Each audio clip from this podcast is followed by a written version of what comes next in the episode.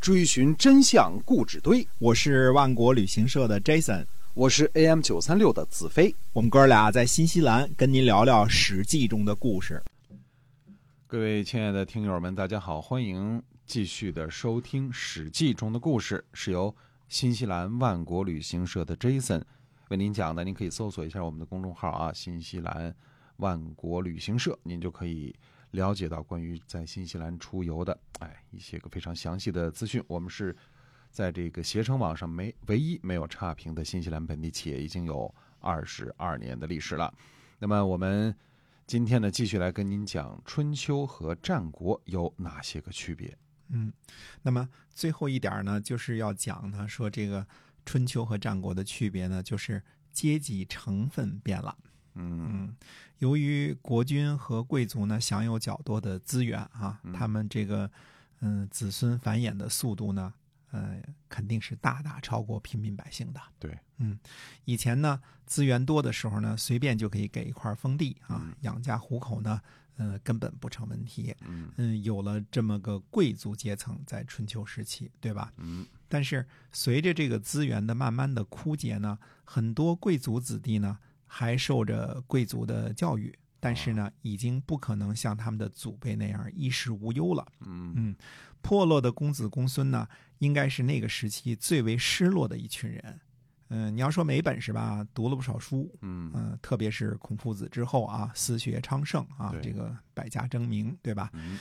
嗯、文化事业呢是大大的发达了。嗯，你要说有本事吧，种地、做工、经商的本事都没有，对吧？啊，啊、是就吃干什么都是干嘛嘛不行啊，吃对嘛嘛不香，吃嘛 嘛香，干嘛嘛不行。呃对。嗯但是没落后的这个贵族阶层呢，就渐渐的形成了中国一个独特的阶层，嗯或者叫做阶级，那就阶是级士啊啊，这么一个阶层。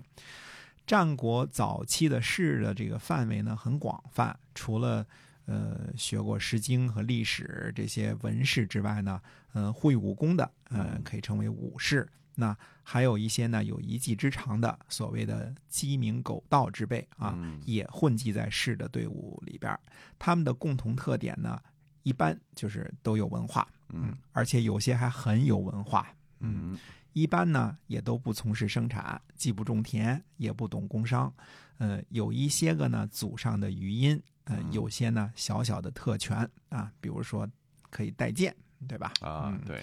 但是说不上衣食无忧。嗯战国时期的这个四公子啊，就动辄养着几千名的士，每个人人都是动不动就养几千名的士哎啊，都是吃白食儿的。嗯嗯，孟尝君养士养的太多，以至于这个富贵如孟尝君啊，也需要去催催租子和这个放高利贷，嗯呃，好给这些士呢找口饭吃。 对，好几千口子人等那是 好张着像嘴等饭吃呢啊，大家想象一下就知道了这啊。个是哎，士的这个阶层的兴起呢，让战国时期的政治呢起了非常大的变化。嗯呃，有的士呢依附在豪族之下呢，吃口白食儿就满足了，有吃有喝的嗯啊。这个有些士呢，却希望过上人上人的生活，甚至于猎土封侯嗯啊，自己成为土地的主人啊，成为人民的拥有者。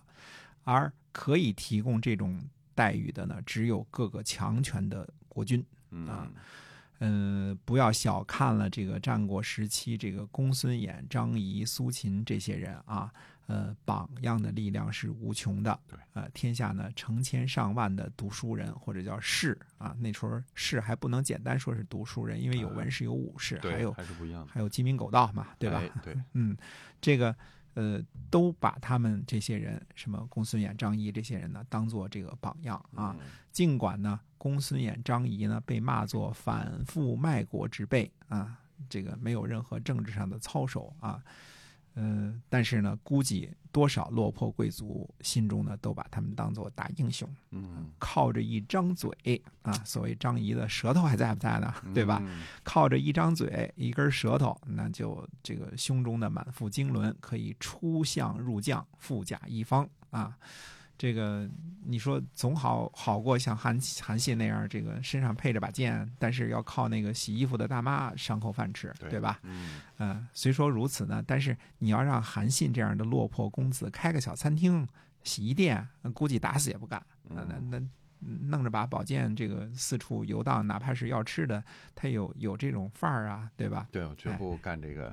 干这个普通老百姓干的事儿那啊普。通老百姓这个什么开个餐厅啊，开个洗衣店呐、这多嗯没出息啊！种田就更别说了，是吧？哎，是，所以就背着口剑，让一个洗衣服的老妇人养活。 嗯呃，孟子呢有一个寓言呢，讽刺某些世人啊，叫做“其人有一妻一妾者”啊、要说一妻一妾，至少也应该算个小康了吧？嗯，否则养不起啊，对吧？但是呢，主人宁可呢去这个坟地上偷吃别人的贡品，回家呢跟妻妾吹嘘，哦说嗯我在外边大吃大喝啊，整日宴饮，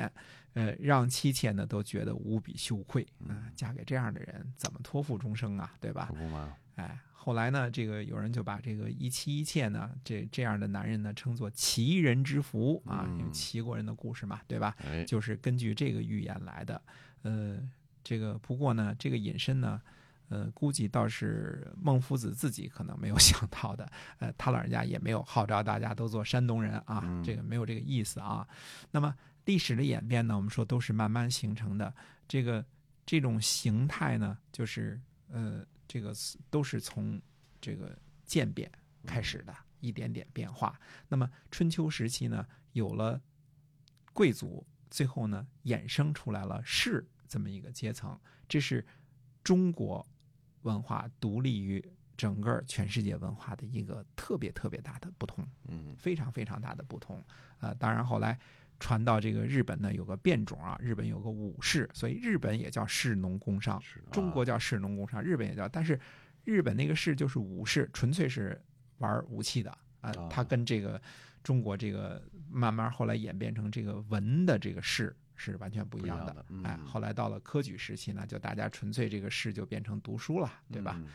嗯，这个是这个阶层演变的一个特别大的一个特点，嗯所以，呃，这点儿呢也可以是算作春秋时期和战国时期特别不同的一点儿。那你说这些东西对后世的中国历史是否有深刻的影响呢？嗯呃，我相信大家都可以得出自己的结论啊。对嗯，嗯，好的，那我们这个呃下期呢再讲一讲这个呃现实生活当中前几期讲的都是这个理论上的事情啊，嗯那么下期呢再讲讲现实当中制度制度当中呢这个呃到底春秋和战国还有什么区别？哎，嗯是的，那么。这个今天呢，我们史记中的故事先跟大家就分享到这儿，是由新西兰万国旅行社的 Jason 为您讲的，我们下期再会。再会。